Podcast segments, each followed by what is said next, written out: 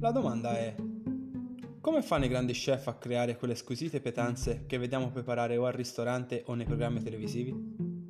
Rimaniamo sempre basiti a causa delle complesse tecniche di cottura e non ci mettiamo mai alla prova per la paura di sbagliare. Anche i grandi chef sono stati dei disastri in cucina e anche loro hanno avuto paura del giudizio dei loro primi ospiti. Mi chiamo Lorenzo Novelli, sono un cuoco professionista, atleta e coach alimentare. Ecco perché in questi incredibili podcast rivelerò i segreti della magnifica arte della cucina, per aiutare il maggior numero di persone possibili a diventare più esperte in questa antichissima disciplina.